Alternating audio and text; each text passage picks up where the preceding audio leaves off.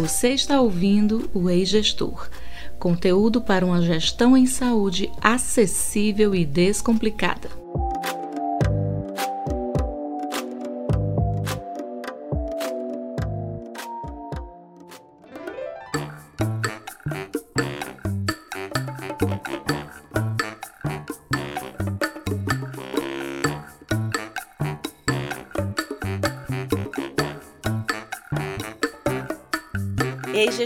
Gestor, tudo bem com você? Eu sou Cláudia Araripe e esse é o podcast que vai descomplicar o assunto gestão em saúde. Olá, eu sou Adman Câmara e toda semana iremos conversar sobre temas relevantes em saúde, liderança e dilemas do gestor. E o assunto de hoje é cultura de segurança.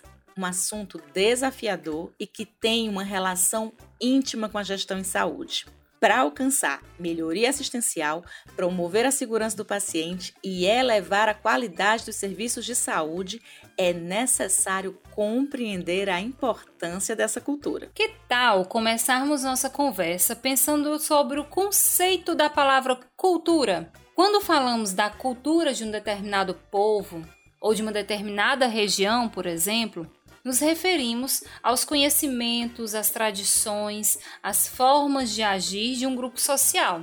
E isso inclui o estilo musical, as músicas, as vestimentas. A antropologia e a sociologia, por sua vez, abordam a cultura como uma rede de compartilhamento de valores de conhecimentos que passam para outras gerações de forma natural. E a etimologia da palavra cultura vem de cultivar, e nesse contexto, cultivar a mente e os conhecimentos. Fazendo um paralelo, quando falamos em cultura de segurança, esta é conceituada como um produto ou um cultivo né, dos valores, atitudes, competências e padrões de comportamento, tanto individuais como de um determinado grupo. E tudo isso, gente, determina o compromisso da gestão da saúde e da segurança. Pois é, e você aí que está nos ouvindo, sabia que o conceito de cultura de segurança surgiu fora do contexto das organizações de saúde? Isso mesmo. O termo foi difundido após o acidente nuclear de Chernobyl em 1986. A cultura de segurança fraca foi atribuída como principal causa do pior acidente da história de geração de energia nuclear. Muito tempo depois é que esse conceito foi trazido às organizações de saúde. E isso, gente, é muito intrigante, né? E eu tenho mais um dado importante que vai tornar essa questão ainda mais complexa. Segundo a OMS, existem pelo menos dois obstáculos para fortalecer uma cultura de segurança. Quais são esses obstáculos? Vamos lá. Obstáculo número um: a crença de que o treinamento é suficiente para resolver um problema.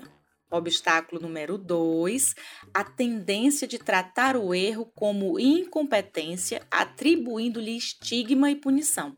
Apesar de todos os avanços do mundo, esse cenário que a OMS descreveu lá em 2008 ainda está presente em muitas organizações de saúde. Dá para acreditar? Infelizmente dá sim mas a gente acredita que isso pode mudar e estamos aqui para isso. Para aumentar a confiabilidade das organizações de saúde, é preciso investir em comunicação, em confiança, percepção da importância da segurança e confiança na efetividade das medidas preventivas. É isso mesmo, Adma. E quando uma cultura madura, né, é de fato estabelecida, gente, as pessoas sentem que ela existe. Olha aí aqui o enfoque na, no sentir, né? Não é só um quadro na parede, gente. Inclusive, em estudos com foco nessa temática, o termo clima de segurança é utilizado com pouca ou nenhuma diferenciação de cultura. Exatamente. As pessoas elas acabam percebendo que vale a pena notificar os erros e sentem que o foco principal é o aprendizado, a melhoria do sistema e não a busca por culpados, né?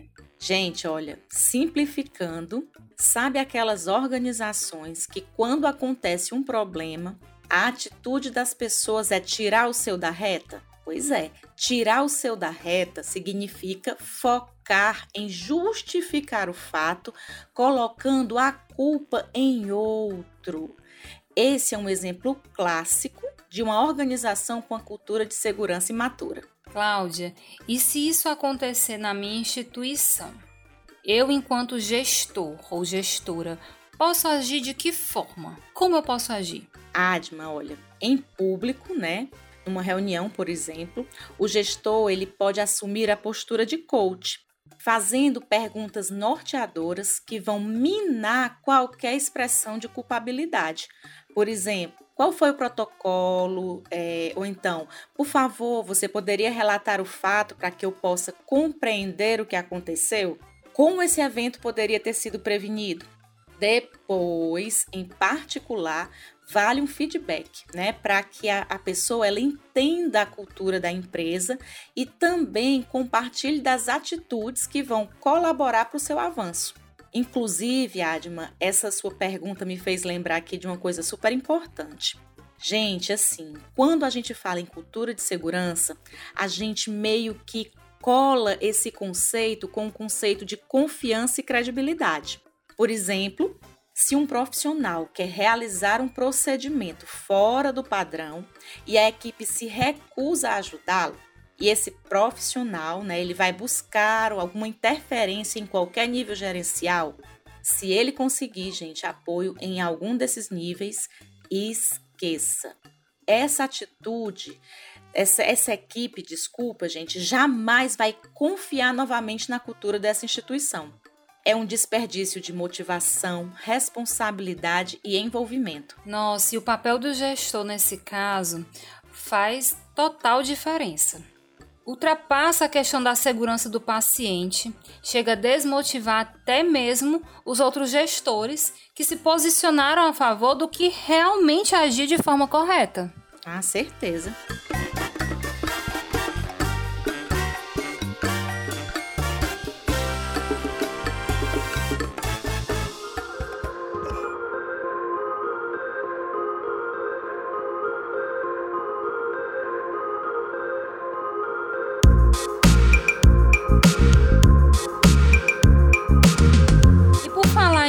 Imatura, é importante falar aqui também sobre os níveis de maturidade da cultura de segurança, né? Em qualquer empresa, podemos dizer que existem degraus de maturidade. Na verdade, são estágios de maturidade da cultura de segurança. E são cinco estágios. O primeiro estágio é o mais imaturo, que é o da cultura patológica. As empresas nesse estágio tratam a segurança como um problema causado pelos próprios colaboradores. Será que é isso ainda existe, hein? Ah, gente, pior que existe sim, né? O avançar de uma cultura, ele não é algo matemático, formalizado ou estático, né? Assim, uma empresa, ela pode estar de um modo geral em um estágio, mas haver setores ou situações em que ela age ou aceita um nível de maturidade inferior, o que com certeza vai puxar para baixo seu nível geral de maturidade. Um exemplo disso é a prática do assédio moral, ou aceitar uma prática de liderança autocrática por questões técnicas, financeiras ou de relacionamento. Quando existe esse tipo de relação, as pessoas não têm motivação ou mesmo coragem para notificar um evento pois sabem que serão responsabilizadas por ele. Próximo nível, gente, é chamado de cultura reativa. É um nível imaturo, mas às vezes disfarçado de eficiente. Nesse nível, as ações corretivas são tomadas apenas após a ocorrência de incidentes. O incidente ocorre, né? Normalmente é um incidente de grande proporção ou com desfecho grave. Há uma reunião determinam-se ações e não há, na maioria das vezes, um acompanhamento. Instituições que se encontram nesse nível são de grande desafio para a liderança, pois pessoas chaves acreditam que algo de fato foi feito, só que na verdade não resolveu nada, né? E eu acredito que um número expressivo de instituições deve estar nesse nível, não é verdade? Os núcleos de segurança não têm tanto espaço ou valorização. Já vi, inclusive, casos de pessoas que dão problema ou que já passaram por vários setores do hospital e são transferidas para um núcleo de segurança, por exemplo, e isso demonstra uma visão clara sobre a imaturidade da empresa. É verdade, né, gente? Muito sério isso. É, sim. E o próximo nível é chamado de cultura calculada. Existe a preocupação com a melhoria, mas ela é imposta. E a segurança fica nas mãos dos escritórios de qualidade e a força-tarefa está focada na coleta de dados. Um exemplo é a empresa que busca algum tipo de certificação com o propósito de autopromoção ou valorização de mercado. É aquela empresa em que os colaboradores são treinados para dar a resposta certa nos momentos de auditoria. Gente, ó, a pessoa pode até decorar, tá? Mas no cotidiano não se percebe a realidade. Há um tempo isso era bem mais comum. Hoje, com as certificações relacionadas à segurança, as evidências elas são buscadas no próprio prontuário, por exemplo, e não apenas nas falas dos profissionais. Avançando aqui um pouquinho, né, a gente vai ter um nível maduro de cultura de segurança, que é o estágio de cultura proativa, onde não só existe um número importante de notificações, mas também os colaboradores se sentem à vontade para propor a melhoria dos processos. Empresas nesse estágio já são consideradas maduras e podem avançar para o quinto e último estágio, que é a cultura participativa. Nesse estágio, gente, é muito bacana, né? Todos os profissionais participam, independente do cargo ou função. A segurança, ela acaba sendo uma parte inerente do negócio. E aí, gestor, a segurança é prioridade na sua organização? Conta pra gente. Como é a tua realidade? Que tal compartilhar experiências e aprender mutuamente? Cláudia, só para simplificar, os cuidados de saúde são considerados uma atividade segura? Eita pergunta, né? Adma, gestores, ouvintes, a gente trouxe aqui só para uma reflexão uns dados sobre atividades seguras e inseguras, tá? A aviação, por exemplo, é considerada uma organização de alta confiabilidade. Muita gente tem medo de andar de avião, né? andar de avião é considerado muito seguro. Calcula-se que possa morrer um passageiro a cada 10 milhões de decolagem. Sabe quanto é esse número quando a gente fala de um risco de morte relacionado a hospitais? considerando um, dado em escala global, tá, gente? Pensando aqui num dado global, o risco de morte por erro ocorrido durante uma internação é de 1 para 300 internações.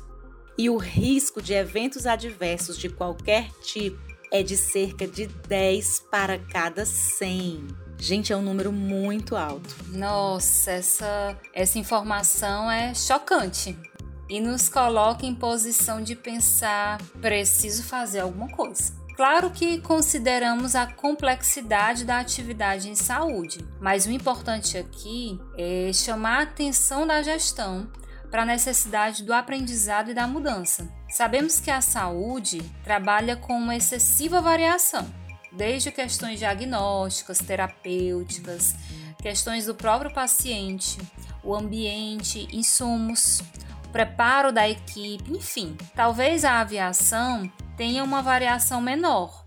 Né? Podemos aprender a trabalhar a segurança como um fator prioritário, treinar a equipe, independente da experiência.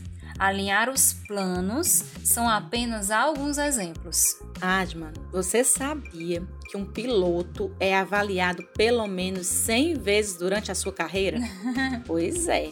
Né? É preciso enxergar, gente, que a assistência em saúde é uma atividade de risco. Diminuir hierarquias e status quo em prol do que de fato é importante. Inclusive, isso agrega valor às organizações e aos profissionais. Aquele velho boca a boca que vai te diferenciar no mercado, Sim, entendeu? Entendi.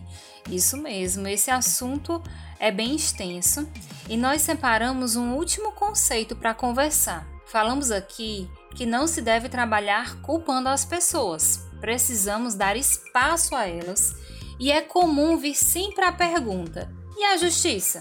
A pessoa não vai pagar pelo erro que cometeu? Sim, é importante lembrar que certos erros exigem responsabilidade. É o conceito de cultura justa, um modelo que busca conciliar a falta de culpa e a responsabilização. Uma organização com a cultura justa implantada, ela vai buscar identificar as falhas no sistema, ao mesmo tempo que mantém uma responsabilidade individual e tem uma tolerância zero para comportamento imprudente. Em uma cultura justa, a resposta a um erro ou falha né, é baseada no tipo de comportamento associado ao erro e não na gravidade do, do evento. Por exemplo, um comportamento imprudente, né? Recusar-se a realizar uma checagem de segurança antes da cirurgia. Isso merece uma punição, mesmo que o paciente não tenha sido prejudicado. E o desafio aqui é enxergar a saúde como uma organização de alta confiabilidade. Ah, e se engana é, quem pensa que esse conceito ele advém apenas de opinião. Não é uma questão de confiar ou não, gente. Organizações de alta confiabilidade são aquelas que realizam trabalhos complexos e perigosos, mas minimizam consistentemente, tá?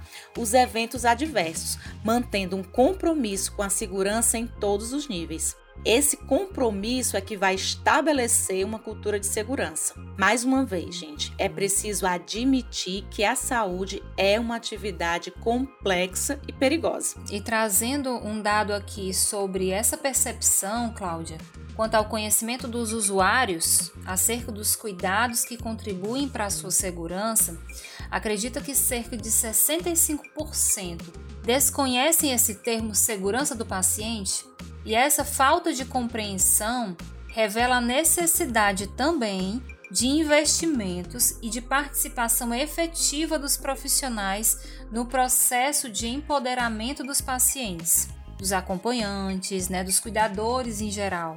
Esse dado ele também contribui para uma percepção equivocada sobre o cuidado seguro em saúde. Essa percepção ela vem mudando ao longo do tempo assim como novas necessidades vão surgindo e nós, gestores, precisamos sempre nos reinventar. Para finalizar, é importante lembrar que a falta de trabalho em equipe, uma comunicação frágil, pouca credibilidade na continuação dos projetos e uma relação de hierarquia rígida são a receita para uma cultura de segurança subdesenvolvida.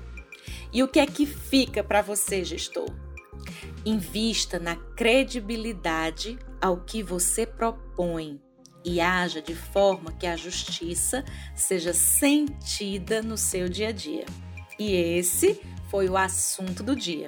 Para você, gestor que está acompanhando nosso programa, continua ligado que daqui a pouco começa a prova do líder e logo após tem Dilemas da Gestão, dois quadros super bacanas feitos especialmente para você.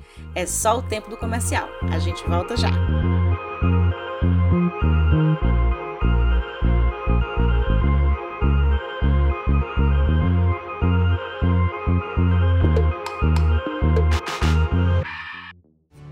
O quanto você tem investido em seu desenvolvimento? Desenvolver as competências certas é fundamental. A Unifametro ampliou seu portfólio de cursos de curta duração e MBAs com conteúdo especialmente formulado para líderes da saúde. Se você quer esse líder, entre em contato. Acesse unifametro.edu.br ou visite o nosso perfil no Instagram, arroba Saúde. Inscrições abertas para o MBA em Gestão em Saúde e MBA em Gestão da Qualidade e Segurança do Paciente. Esse lugar é seu. Aproveite! Você sabia que aprendemos 70% mais quando debatemos sobre um assunto? Que esse percentual cai drasticamente para 20% quando o conteúdo é apenas transmitido diretamente a nós? Aprender e colocar em prática tem que fazer sentido.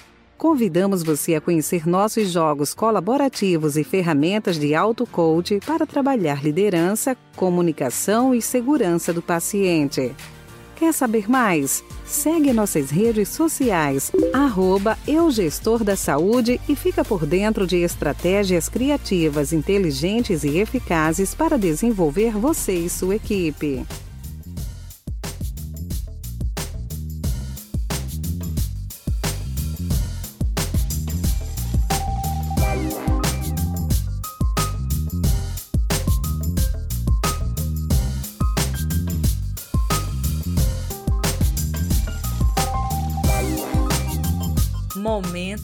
Prova do líder. Às vezes, a liderança é quase uma prova de resistência, mas você, gestor, não está sozinho. Tá pronto para ouvir nossas dicas, reflexões e partilhas?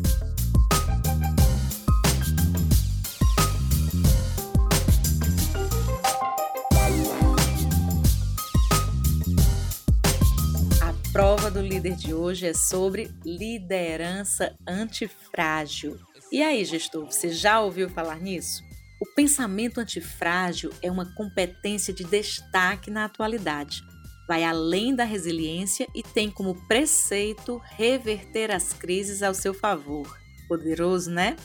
Para você, gestor, entender melhor sobre esse conceito, vamos começar falando sobre a definição de fragilidade. Quando dizemos que algo é frágil, estamos nos referindo a algo que quebra, se danifica ou deforma quando submetido à pressão de um agente externo.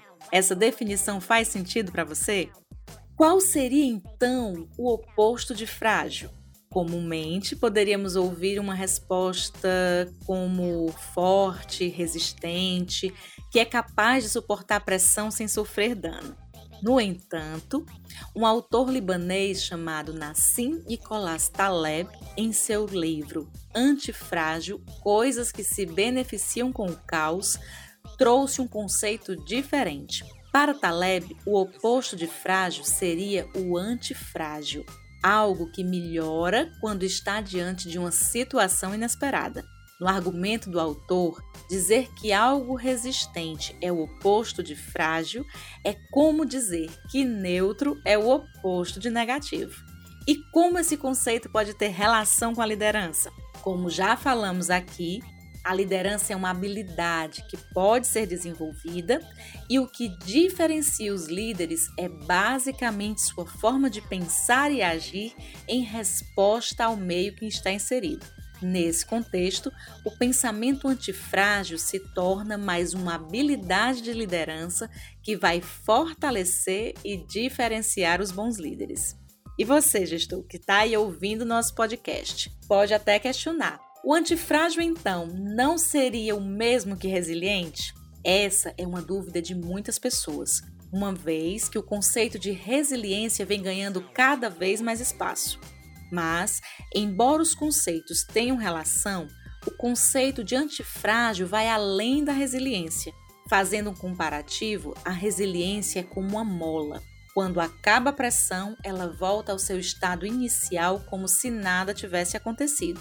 O antifrágil vai além. Ele entende que é possível crescer nos momentos de pressão intensa e encara o caos como uma oportunidade de sair fortalecido. Simplificando, a resiliência é muito importante, mas não é mais suficiente para encarar a nova realidade. Estudiosos no assunto trazem exemplos simples de como trazer esse conceito para a nossa vida diária. Em negócios, podemos é, voltar aqui a trazer o exemplo da aviação, uma indústria antifrágil que procura aprender a cada crise. Sempre que ocorre um desastre aéreo, a, a aviação busca novas formas né, de prevenir eventos futuros. No âmbito da gestão em saúde, esse é um dos maiores desafios: compreender nossas fragilidades e lidar com elas de frente, né? Para trabalhá-las assim como ocorre na aviação. E então, gestor, isso faz sentido para você? O conceito de antifrágil não é algo que se aplica apenas ao meio corporativo. É algo, gente, que se aplica para a vida. Tá pronto para ouvir essas dicas sobre como desenvolver um pensamento antifrágil? Dica número 1. Um, Analise suas próprias fraquezas de uma forma positiva, com o leme sempre apontando para o crescimento. Nada de se sabotar com autocrítica ou fortalecer crenças limitantes, ok? Dê e receba feedbacks de maneira clara e honesta. Encare os problemas como oportunidades de melhoria e as queixas como uma consultoria gratuita.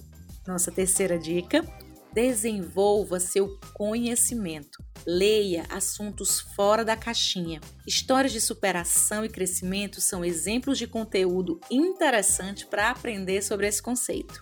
Dica número 4: não foque apenas no mundo ideal. Entenda que o inesperado acontece e você não precisa ter o controle de tudo. Nossa dica número 5: não esconda os problemas embaixo do tapete eles continuam existindo. Fugir não resolve e ainda cria uma pilha de coisas ainda mais difícil de resolver. Ser antifrágil, gente, não significa sofrer por antecedência. Entenda, né, que você não controla tudo e busque o equilíbrio entre a autocobrança e a visão positiva que leva ao aprendizado contínuo. E aí, o que é que fica? Estamos né, cada vez mais expostos às incertezas e o incerto afeta tanto nossa vida pessoal quanto profissional. As mudanças elas acontecem rápido e a sobrevivência depende da facilidade de adaptação. É tudo uma questão de como vemos o mundo.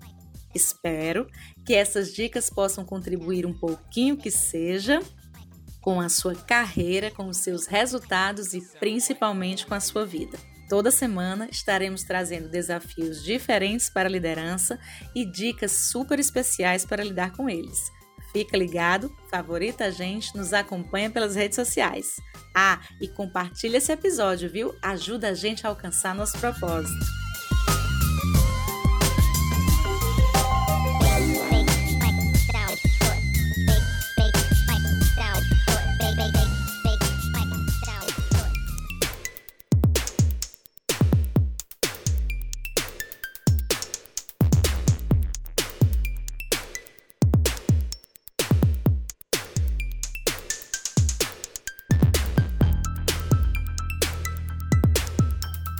E agora, o tão esperado quadro Dilemas da Gestão, o quadro mais comentado do nosso podcast.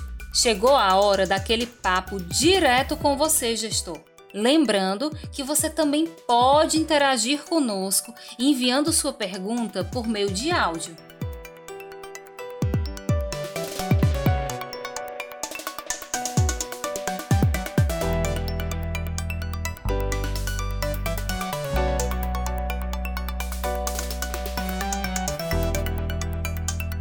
Dilema de hoje foi enviado pelo nosso Telegram, arroba podcast gestor. O Dr. Antônio Luiz disse pra gente: Sou gestor há muitos anos, sempre fui a congressos, me considero um profissional atualizado, mas confesso que estou tendo dificuldades em lidar com essa galera mais nova. Muitos médicos que se comprometem e depois nos deixam na mão enfermeiros, fisioterapeutas que ficam no emprego, a gente treina e logo vão embora, sem compromisso com o trabalho.